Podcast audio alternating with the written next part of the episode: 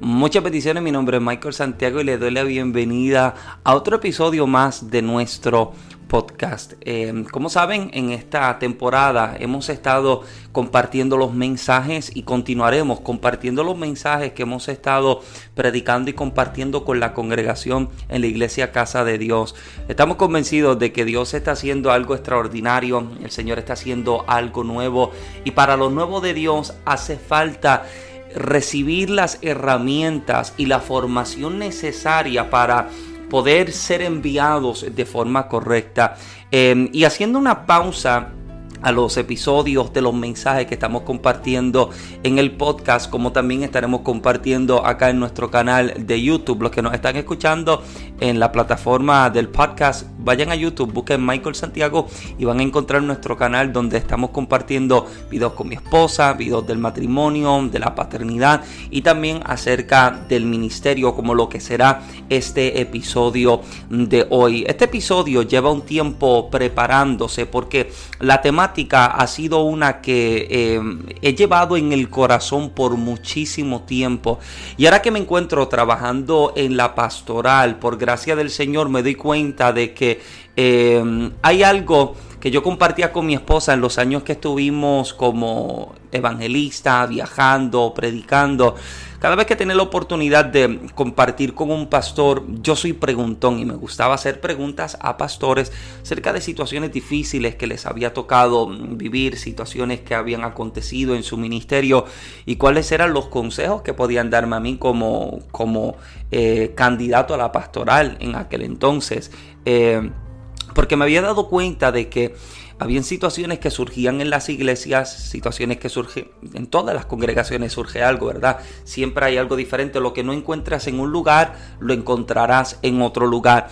Pero eh, me daba cuenta de que habían cosas que yo podía evitar en mi ministerio habían errores que yo podía evitar. Y lo que hoy voy a hablar es la es el resultado de entiendo yo los errores cometidos por otras personas. Y esto es algo que se vive se vive en todos los ministerios se vive en, todos o en la mayoría de las iglesias. Yo creo que yo puedo decir todas las iglesias porque eh, como vuelvo y digo no hay ninguna que sea perfecta. Pero sí suceden cosas y si uno puede observarlas a tiempo yo creo que uno puede evitarse de un dolor de cabeza. Por eso la Biblia dice que el avisado ve el mal y se esconde. Entonces nosotros estamos aprendiendo del ministerio de los demás, estamos observando las cosas que están sucediendo y yo creo que nos podemos evitar de dolores de cabeza. Y una de las cosas eh, que entiendo que eh, ha hecho tanto daño al avance de una iglesia, de la congregación, al crecimiento y al desarrollo personal de las personas, es encontrarse heridos por el mismo ministerio. Ser heridos por el ministerio ministerio. Hay muchísimas conversaciones que he tenido a lo largo de los años y aún incluso en estos meses pastoreando, eh, encontrarme con personas, unas que me hablan personalmente en persona, otras que me hablan a través de redes sociales, personas que se encuentran hoy apartadas del Señor o quizás retenidas, aguantadas en sus hogares y te das cuenta de que mm, una de las situaciones más difíciles para trabajar es esta situación en la que hayan personas aguantadas o retenidas en su hogar que no se atreven a volver a la iglesia porque sencillamente fueron heridas, fueron lastimadas, fueron maltratadas y fueron heridas. Yo sé que la iglesia en general ha ido en un progreso y en un constante crecimiento en comparación a lo que fue la iglesia años atrás. Em, yo recuerdo escuchar, no que yo haya vivido o haya visto personalmente, pero yo recuerdo haber escuchado de pastores que a mitad de servicio un domingo mandaban a fulano de tal a que se ponga de pie y delante de toda la congregación decían a la congregación que el hermano fulano estaba en disciplina por una, dos, tres semanas, tres, seis meses por cometer tal y tal pecado, por cometer tal y tal acción o hacer tal y tal error. Y muchas de las situaciones no eran situaciones eh, de pecado, muchas veces eran situaciones que se podían atender de una forma diferente o de mejor manera, pero tristemente se trabajaron de esa manera, se puso en disciplina la persona y ahí quedó el asunto. Encontrarte personas que fueron puestas en disciplina y que nunca fueron ayudadas en su proceso de disciplina. Yo no creo en la disciplina que te sienta y te deja sentado a morirte.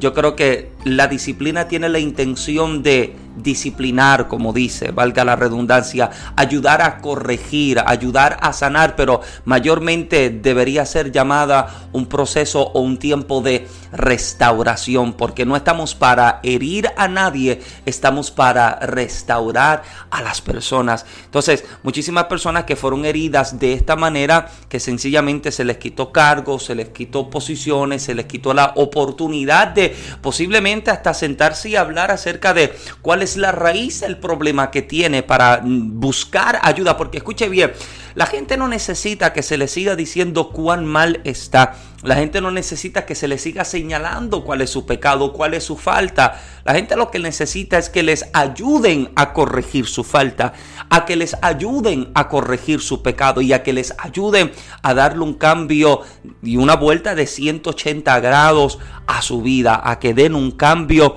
genuino. Y yo creo que una de las cosas que se hace tan difícil trabajar con personas es con personas que fueron heridas por parte del ministerio. Personas que fueron lastimadas dentro de un ministerio, fueron lastimadas dentro de una congregación, haya sido de una persona con una posición ministerial o alguien en un liderazgo en la congregación, no sencillamente alguien herido por el otro hermano de la congregación. Una de las cosas que nosotros conversamos y hablamos con la congregación acá en Casa de Dios es que al ser una iglesia multicultural, una iglesia que tiene muchísimas culturas, al tener muchas culturas, usted tiene muchas formas de criar a las personas y diferentes formaciones de las personas. Y cuando las culturas entran y chocan, siempre hay conflicto, siempre hay conflicto, porque la forma en la que aquel cría a sus hijos posiblemente no es la forma en la que usted cría a sus hijos, la forma en la que aquel vive en su matrimonio posiblemente no sea la forma en la que usted viva su matrimonio. Y te das cuenta de que siempre hay conflictos. Y si no entendemos esto, nos encontraremos con que vamos a estar chocando por todo y por cualquier cosa. Entonces, hay personas que pueden llevar años sirviéndole al Señor, personas que llevan años sirviéndole al Señor, que saben manejar estas situaciones ¿verdad? Saben cómo manejar la situación de una mirada, de un comentario, de una crítica, cuando la verdad es que hay otras personas que no saben de ninguna manera cómo trabajar con esa situación. Y lo triste es que quienes no saben trabajar con esa situación, tristemente terminan alejándose por completo del Señor. Una cosa es una situación de un comentario o algo que viste o algo que te dijeron. Otra cosa es cuando eres golpeado con toda la fuerza de la posición y de un ministerio. Porque en el momento en que eres lastimado por el ministerio, la confianza se derrumba por completo. Y esta es la situación, esta es la situación de muchas personas.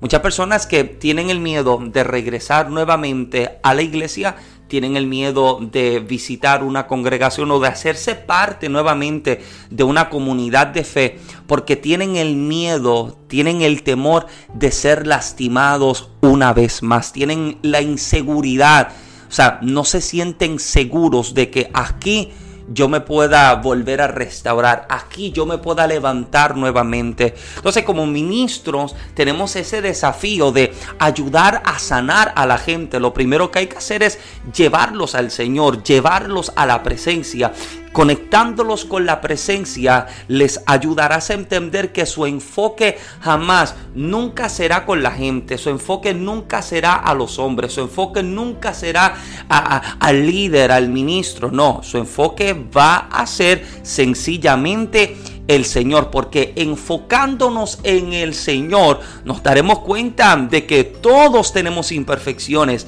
todos tenemos faltas, pero si yo miro al Señor, Él nunca me fallará, nunca me defraudará, Él nunca me va a desilusionar, al contrario, me ayudará a enfocarme y a entender de que mirándolo a Él yo puedo continuar firmemente, yo puedo continuar de manera firme. Y entonces, mirando al Señor, conectándome a la presencia, comienzo entonces a mirar al Señor de manera correcta. Me enfoco en Él y no me detengo. Me enfoco en Él y no vuelvo hacia atrás. O sea, eso es lo primero que hay que entender. Enfocándome en el Señor, no retrocedo, enfocándome en el Señor, no vuelvo hacia atrás. Entonces, lo segundo es ayudarles a entender de que el hecho de que alguien ayer te lastimó no significa que alguien hoy también te vaya a lastimar. Porque si te quedas con ese pensamiento de que como ayer me hirieron, ya yo no puedo confiar en nadie más hoy, pues entonces usted jamás debería hacer algo más en su vida. Nunca más usted debería utilizar su teléfono porque ayer la señal telefónica no le funcionó. Entonces usted nunca más debería confiar en una compañía de teléfonos y volver a hacer llamadas nunca más en su vida. Usted nunca más en su vida debería volver a conducir un carro porque el carro ayer no le funcionó bien, lo fue a aprender y el carro no le prendió. Entonces como el carro le falló una vez, usted nunca más debería volver a confiar en este carro para volver a conducir. Usted nunca más, usted nunca más debería utilizar la luz eléctrica en su casa. Porque ayer se fue la luz en su casa en medio de la tormenta y de la lluvia y ya usted nunca más debería volver a confiar en ninguna compañía de luz eléctrica. Entonces, si, si vives con el pensamiento de que no puedo volver a confiar porque alguien ayer me hirió, porque alguien ayer me lastimó, usted nunca más debería hacer algo en su vida. Nunca debe usar el carro, nunca debe usar el teléfono, usted nunca más debería enamorarse, usted no debería ni vivir en una casa, usted yo creo que debería irse a vivir en una cueva, yo creo que ni confiar en usted mismo, usted debería volver a hacer. Porque es la verdad. La verdad es que todos, todos y todo va a fallar, excepto el Señor. Excepto el Señor. El sistema religioso te puede fallar, pero Dios nunca te fallará. El líder te puede fallar, pero Dios nunca te va a fallar. Yo como pastor te puedo fallar, pero Dios nunca te va a fallar, no te dejará, no te soltará, no te defraudará. Él es el Dios que permanece igual. Él es el mismo y nada de lo que estás viviendo a Él lo hace cambiar. Él no es el Dios que hoy comienza a tratarte con indiferencia porque ayer no estuviste presente para Él. Él no es el Dios que comienza a tratarte hoy de forma distinta o dándote de codo porque ayer te llamó a la oración y usted no le contestó. Negativo, amado, ese no es Dios. O sea, ese puede ser el Dios que la religión de mucha gente presenta, pero ese no es el Dios de la palabra. El Dios de la palabra es el Dios que te dice que siempre que tú llamas, Él te contesta, que siempre que tú pides, Él da. Ese es el Dios que nosotros queremos. Ese es el Dios al que nosotros estamos sirviendo. El Dios que vuelve y da oportunidades. Este es el Dios al que yo creo. Uno del cual Jesús comienza a hablar y a enseñar a través de una parábola. Usted ha conocido bien la parábola y la historia del hijo pródigo. Sin embargo, el personaje principal en esta historia no es el hijo. El personaje principal es el padre. Porque sabes qué? El padre sabe todos los errores de su hijo. El padre conoce cuántos errores ha cometido, sabe cómo fue y malgastó todo lo que tenía. Sin embargo, el día en que el hijo vuelva a casa, el padre no lo trata con indiferencia. El padre no le dice, tú tienes que entrar ahora en un proceso en el que tú tienes que demostrarme a mí que tú mereces mi amor negativo. ¿Sabes lo que hace el padre? El mismo día en que lo ve corre hacia él. El mismo día en que el hijo vuelva a casa, el padre corre. No espera que él llegue, no, el padre corre al encuentro de su hijo, lo abraza, lo besa, manda matar el becerro más grande, le hace cambiarse de ropa, le hace cambiarse de apariencia, le pone un anillo recordándole que todavía tiene un pacto con él. Ese es el Dios al que yo sirvo. El Dios que te dice, aunque el sistema te falla, yo no te voy a fallar. Aunque los hombres te hirieron, yo no te voy a herir. Al contrario, yo te voy a recibir hecho pedazos. Te voy a recibir roto, te voy a recibir maltratado y herido. Y te voy a dar una nueva esperanza de vida. Y encontrarte trabajando con personas heridas que no se atreven a levantarse por miedo a que el sistema les vuelva a fallar. Mira, amado, cuando tu confianza está puesta en los hombres y en el sistema, yo te voy a asegurar que siempre te vas a defraudar. En algún momento de tu vida, yo te voy a defraudar. en algún momento de tu vida yo te voy a fallar. En algún momento de tu vida usted me llamará y yo no te voy a contestar la llamada, me escribirás y no te contestaré el mensaje. Pero yo te aseguro que siempre que tú mires al Señor, siempre encontrarás respuesta, socorro, ayuda, sanidad y fortaleza. Si vas a confiar, vuelve y confía pero confía sabiendo de que, número uno, mi confianza está puesta en el Señor y que puedo darle la oportunidad a alguien más. Le puedo dar la oportunidad a la iglesia nuevamente. Le puedo dar la oportunidad nuevamente al ministro. Le puedo dar la oportunidad nuevamente a la congregación. Porque el hecho de que alguien ayer me falló, el hecho de que alguien ayer me hirió, no significa que todos hoy me van a tratar de la misma manera. Así que gracias por acompañarme a la oficina pastoral en esta tarde. Yo te invito a que te quedes. Si estás acá escuchándonos en el podcast, quédate, suscríbete.